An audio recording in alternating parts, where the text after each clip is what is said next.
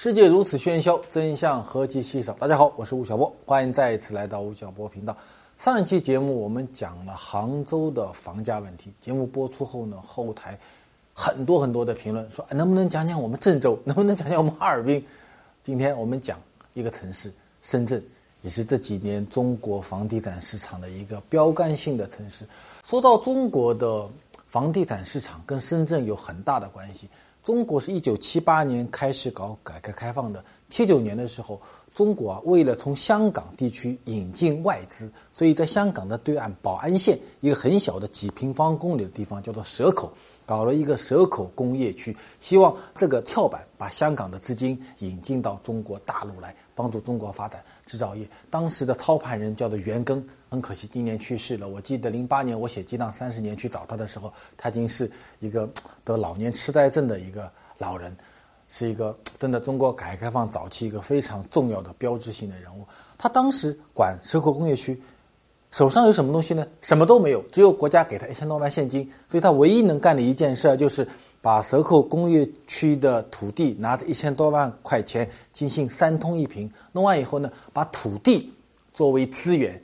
让香港的企业进来搞三来一补，所以中国通过土地出让的方式获得外来的资金和资源，是从深圳从蛇口工业区开始的。接下来呢，到八十年代初期的时候，香港人在深圳建了中国大陆地区的第一个商品房，后后来就有了中国的第一个业主管理委员会、第一个物业公司、第一个物业管理条例。所以你看。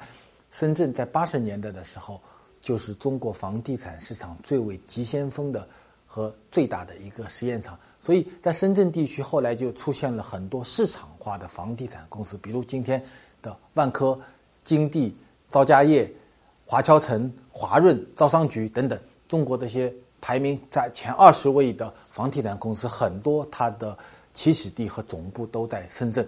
深圳在二零零零年代相当长的时间里面，它的房价是处在一个比较平稳的状况。但是最近两年突然间出现一个大规模的爆发性的增长，成为了过去两年全中国房价涨得最快最快的一个城市。为什么会出现这样的景象呢？我们今天仍然请来德科地产频道的创办人刘德科来跟我们分享他对深圳房地产的看法。八九零，请上德科。吴老师好，我们今天是聊合肥吗？聊合肥，聊长沙，聊哈尔滨吧？对，还是聊重庆吧？聊重庆。喂，你们是在互相调戏吗？我们聊聊深圳。对，因为它这个对于整个中国来讲是个希望。我这么讲，很多人要打我了。房价这么高，还是中国的希望？那没办法，在房价在一定程度上能够衡量中国城市的等级。我到深圳去啊，就上个月。深圳几个做私募的老总请我吃饭，然后他们在跟我打一个赌，小波有可能吗？啊，未来十年内深圳会成为全球房价最高的城市，有可能吗？不排除，不排除，不能排除。你看，当然，这这是他们口号了。现在深圳最红的一个地、最火热的一个地方叫前海。对，前海的这个口号是什么呢？东方曼哈顿。嗯，就纽约嘛，就真给它建成了。嗯，那很正常。啊它现在的房价跟曼哈顿比，那便宜多了啊，那便宜多，算便宜吗？写字楼是不便宜哦，写字楼不便宜。对，曼哈顿的写字楼大概就一万美金左右啊。对啊，前海也卖八八八万人民币。对啊，八万人民币啊，不便宜。可能住宅稍微便宜一点，住宅便宜很多。对。但你纽约有各种算法，很多人把新泽西的房价都计入纽约，显得纽约房价很便宜啊。啊，纽约最贵的房价，比如说八十万啊，一百万一平方米哦，很正常。在中国，啊，在我们中国香港有，嗯，在在大陆地区目前没有。嗯，你觉得深圳过去这么十几二十年来房价它的波动啊，它的基本的特点是什么？这个基本的特点就是，我感觉就很好玩，就是蓄水蓄水蓄水蓄水。咣当一下就涨上去了，嗯，大概是这个模样。它有一段时间是房价是一直以来处在一个比较平稳的状况的，对。那最近这两年涨得那么快，你觉得这个对深圳来讲是好事还是坏事呢？这个我跟深圳的朋友都讨论过，因为现在国内有一种观点，大部分人有一种观点说，哎呀，高房价这个把年轻人从深圳赶走了，吃不饱只能跑了。我记得深圳房价去年涨以来，今年有一个新闻，说是媒体报道说华为会把它的一部分人，大概有一万人左右会迁出深圳，然后华为还专门发过一个声明说我们不会离开深圳，但实际上到今天十一月份了，深圳。华为迁出去的人大概在八千人左右。当年说别让华为跑了，但是我当时断定，在华为还没有说的时候，嗯，华为的总部不可能搬离深圳。嗯，华为把很多的研发基地啊，甚至制造的工厂啊，搬到这个东莞的松山湖，这是好事啊。你想深圳的土地多贵啊，那东莞肯定相对便宜一点了。嗯，它制造业外迁迁了以后，可以让深圳的土地更值钱、更高效的使用。当然，这个不仅仅针对华为啊。就是像深圳的这样的城市，它一定得腾笼换鸟，就把那些就是土地产值比较低的那些产业，它必须外迁。嗯外迁对于深圳是好事，对于边上的城市，不管是东莞也好，惠州也好，都是好事。大家有容聚焉，对吧？对，张五常在讲到今年。呃，全中国房价上涨的时候，其实有个观点跟你很接近。他认为房价上涨是因为在中心城市里面那些高收入的人进入到这些城市，因为它涉及到金融啊、高科技啊、互联网啊、高端服务业啊进来以后，然后呢，把低收入呢就挤出去了。啊，那高收入的人，那么他为了沉淀自己的货币，所以他就成为了房价推动的一个大的一个推手。但是这个观点，如果你把它翻译成普通的话，观点的话，会很很让很多网民很生气的。对八九零很生气，后果很严重。我前两天刚刚在广州回来，然后呢是一个地产公司，呃，我我去做活动，然后他那个呃策划经理是从深圳回来的，啊，他的深圳在前海，啊，前海的房子你知道基本上是在六万到十二万、十五万之间，对。的一个房子，然后然后他他做了一年多。然后回到广州以后，他说：“哇，广州要要比它便宜，大概在要一倍以下。”对，他跟我说：“吴老师，你看广州北上广深，嗯，或者哪怕是北上深广吧，啊，它也是中国一线城市啊。深圳会怎么会那么夸张的这么涨？就是在他这么一个策划经理的，他都觉得不可，他认为是不可理喻的一件事情。对，那这个你换一个思路来讲就很正常了嘛。广州的房价跟南京、杭州是差不多的。对。然后这里面还有一个很重要的原因是，广州的城市股，这个我们叫城市股价，跟这个深圳是不一样的。深圳这个地形真有关系啊，它深圳是个沿着海，它是一个这个狭长型的。对，它关内和关外。啊，对，狭长型的就用地就很紧张。很紧张。那深圳在二零一五年去年嘛，住宅用地一共出让了几宗？说出来吓死你，三宗。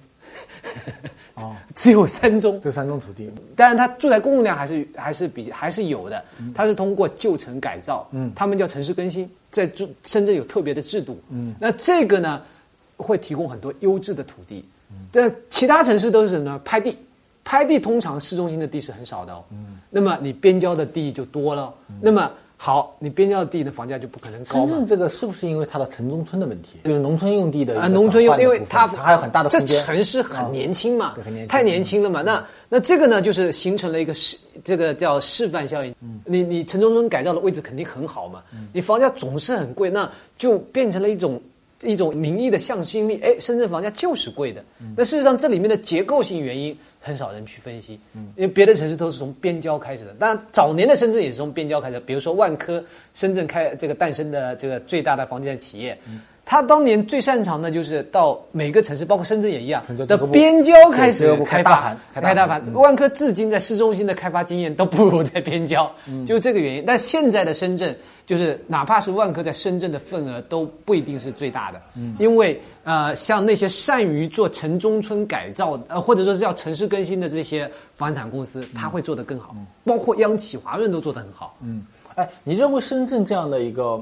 房价的波动和高涨，在全中国来看，带有示范效应吗？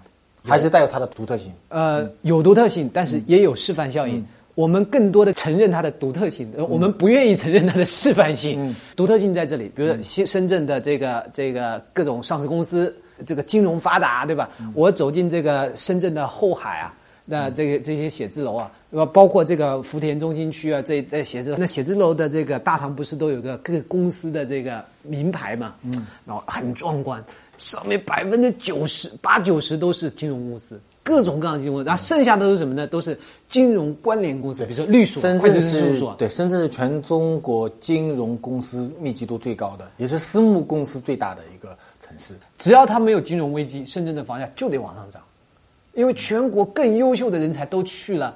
然后第二个，我们讲是人口净流入对于房价的影响很大。那么这里面就带来一个原因，如果你只去看户籍人口，这是不肯定不准确嘛？中国户籍管制嘛。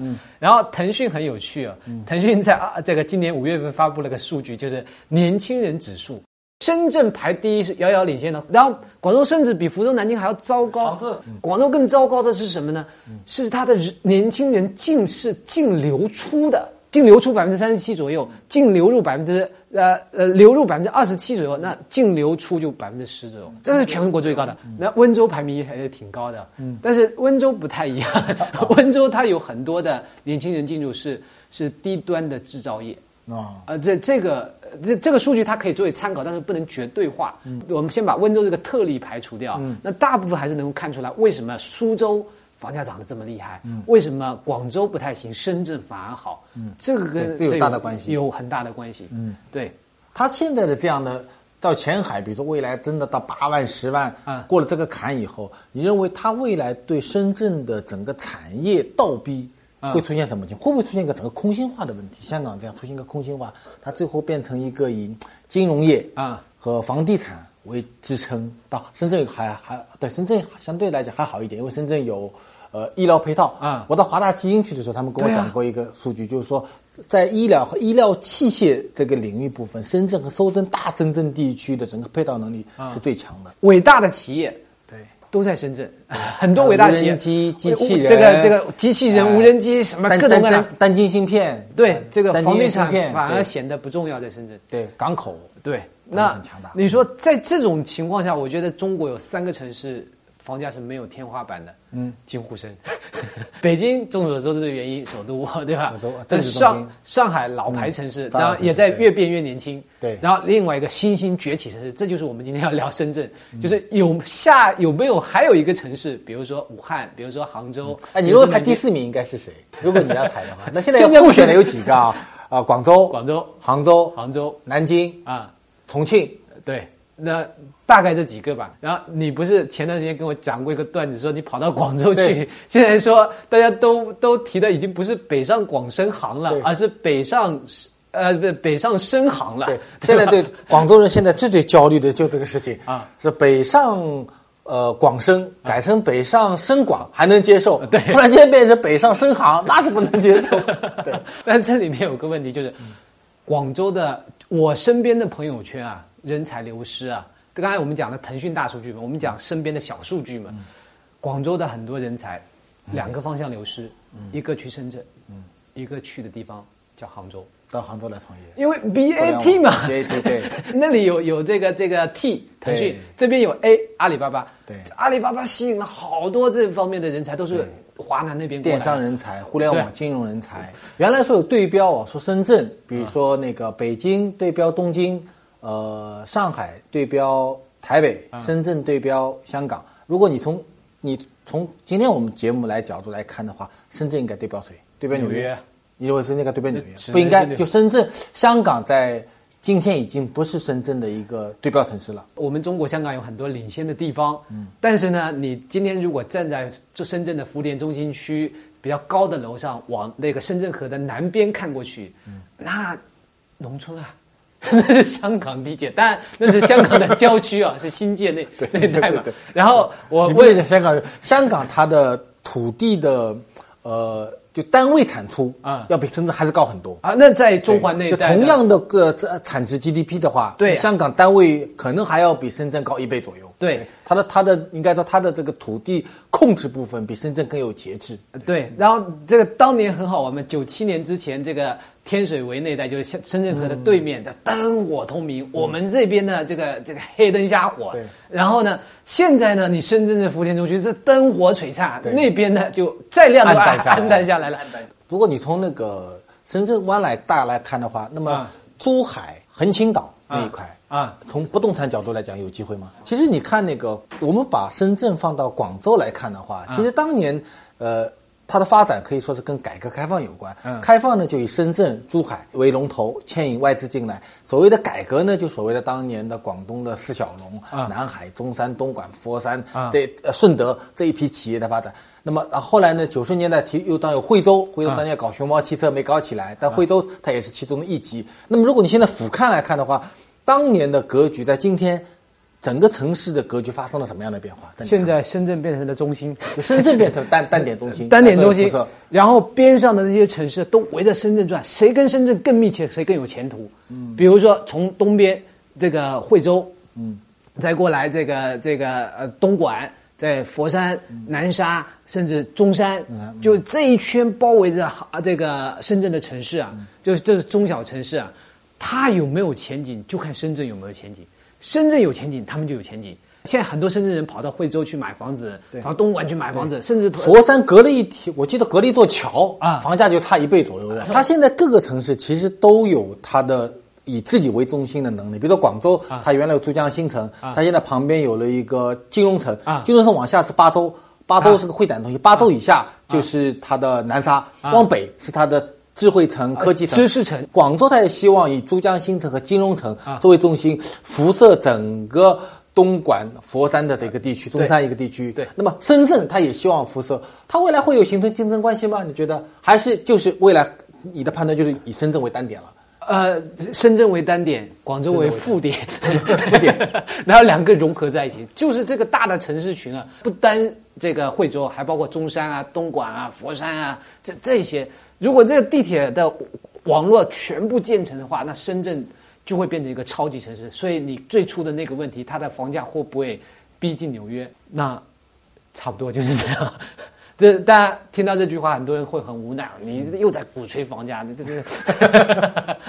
对中国的房价问题，真是有的时候让人很讲起来很兴奋啊！它代表了中国经济或者区域经济发展的一部分。但另外一方面呢？你也觉得很焦虑，确实房价越来越贵，越来越贵。年轻人，你说一个月多少工资？对企业来讲，成本很高。然后房价如果一涨的话，那就会产生巨大的挤出效应。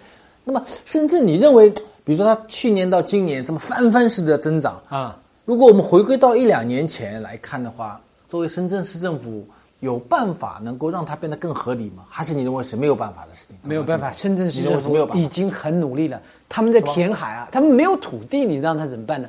所以他们现在在他通过调控的办法也没没有用。如果他像别的城市这样的，你想你家里这个米就只有这么多，让你调控，说你每天只能吃一粒米，你怎么办？他他没有下锅的米啊，所以他们现在努力的填海，说让土地变多一点，然后这个关外的开发，包括行政区的调整，现在是光明新区跟平山新区都成为深圳的一个区了。对，然后再说这个这个边上的城市的一体化，就是我深圳人买不起房子，我到惠州去买，我到东莞去买，这就交通要非常便利才行。然后他们大所以他们深圳地铁是在国内是很先进的。它还是比较有领先意者。现在现在的地铁大概三百公里左右通车的，未来会更多。所以一个城市，如果我们单一深圳只是深圳，那你可能对房价会怨声载道。可是我们如果把深圳周边的城市把它当当做一个大深圳，那如果这样来统计房价的话，你可能会舒服一点。但是我这么说，很多人又要骂我。啊，大概是这么个状况啊。我们八九零给大家看一张图，这个是过去二十年来，也就是一九九五年到二零一六年深圳整个房价波动的曲线图。大家看非常清楚，九五年到二零零五年这个十年时间，深圳的房价基本上是像一条带鱼一样的，没有什么太大的一个波动，甚至中间有一段时间还处在一个下跌的状况。然后呢，之后出现了三次的大规模的一个上涨的。第一是在二零零六年，大家看。出现了一个上涨的波段。第二呢，是在二零一零年，那是中国的的四万亿计划所推动的房价的波动。第三次呢，就是二零一六年这一次的大幅度的一个陡状的上涨。然后，德哥，你看这条曲线里面有个特点啊，就是第一波和第二波它都有一个一个回调期。对，零六年以后有一个回调期，一零年以后一个回调期，啊，一六年这一波，你认为未来的曲线它会有回调还是会上涨？这个对大家很重要。如果有回调的话，那就快点买房子；如果如果不回调的话，那就另外一个判断，就是什么时候回调，那不知道。但是回调是必然的，回调会必然。但是我我指的必然不是说房价降了就永远上不去了，那就跟这条曲线一样，对，波动上涨，波动上涨，它是一定是这样。但是大趋势还是向上。但是你刚才讲的那个三个波段非常有趣，就是。它跟整个中国的房价是高度吻合的。高度吻合。我们上一期跟在聊杭州的时候，杭州的曲线跟中国是不吻合的。对的。那它是跟中国是非常吻合的。嗯。它包括这一轮的上涨，深圳是最先上涨的。零五年应该就是零四年那次宏观调控。对对对。大规模的固定资产投资的结果。对。一零年就是四万亿计划的结果，这一轮又是一个大规模货币增发的一个结果。哎，对。那么这个呢，就是深圳。它跟货币还有大关系，因为深圳是一个市场经济非常发达的城市，它敏感。嗯，就是只要政策一出来，就是一一刺激，他最敏感，他他先来，但是一压制呢，也也未必他先来，就是要上他先上，要退他未必先退。哦，那就是健康 比较健康比较健康的一个城市嘛。嗯。就是你在，所以我们今天为什么要聊深圳？就是一个健康的城市，它在就是它是可以抗周期的，嗯。哪怕是跌也是稳定的，稳定跌。的回调，涨它先第一个涨，涨它第一个涨。未来的，我甚至预言，在未来的十年也是这样，深圳依然会保持这个德性，这这个好德性啊！当然，对有些人是痛苦的德性啊。对，可能如果哪一天德哥要写一本中国房地产史的话，深圳是一个标杆性的东西。可能前面讲了，以七九年蛇口工业开发区开始，对中国的土地改革就从这里商品房制度，你看各种各样的大型的房地产企业，到最近这十来年的整个一个产业的变革。跟房地产有强大的一个关系度，对它你能够密切的通过房地产这个窗口，能够密切的看到整个中国经济的起伏。对它很快速，对，很年轻人一样的，但同时也让人很焦虑。焦虑是没有办法的，因为中国虽然 GDP 现在稳定了，但是中国的整个进步跟崛起没有稳定，就是我们处在一个特殊的这种正转型期啊，我们每个人都得承受房价的剧烈的震动。今天假设你生活在纽约。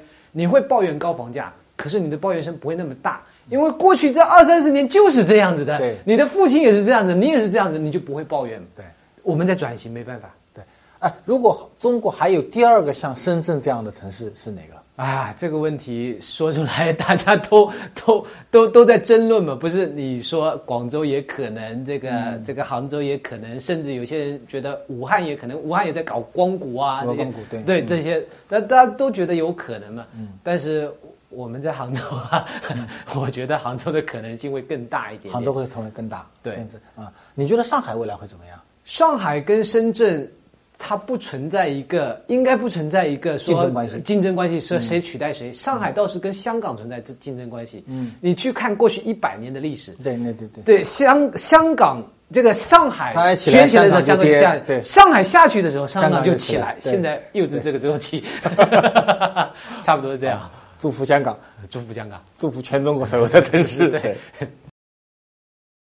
深圳有着中国房地产不太久远的历史。深圳正在预示着中国城市发展的事实，一座城讲述着一个中国的故事。吴老师，如何确定我自己应该试着创业呢，还是更适合老老实实上班呢？不知道，你要用冷水洗把脸，然后对着镜头的自己说：“我敢不敢于冒险？当我离开这个镜子的时候，我拿的那个产品给到消费者的时候，它是不是一个消费者喜欢的产品？如果这两点是确定的，第一，我愿意。”面对不确定、创新，我敢承担失败的责任。第二，我拿出来这个产品是消费者愿意尖叫的，是八九零愿意购买的东西的话，那我建议你去创业。吴老师，我做了一个微信公众号，我觉得里面的内容都是干货，但粉丝数量就是不见增长。请问您当年是如何获取第一批微信粉丝的？你的这个微信公众号是不是干货？你说了不算，谁说了算呢？八九零说了算，用户说了算，所以是不是干货，用户说了算。吴老师，请问怎样才能锻炼自己的口才呢？锻炼自己的口才，嗯，就是不断的跟八九零聊天、说话，去说服他，对，就是不断的交流，因为口才是一个学习的过程。好像我原来也是一个很害羞、不太愿意跟人交流的人，但我被逼的站到了这个镜头前面，要跟你讲话，要一个人嘚不得嘚不得嘚不得讲了二十多分钟，那我的口才慢慢慢慢就会被锻炼出来。所以一定是个锻炼的过程。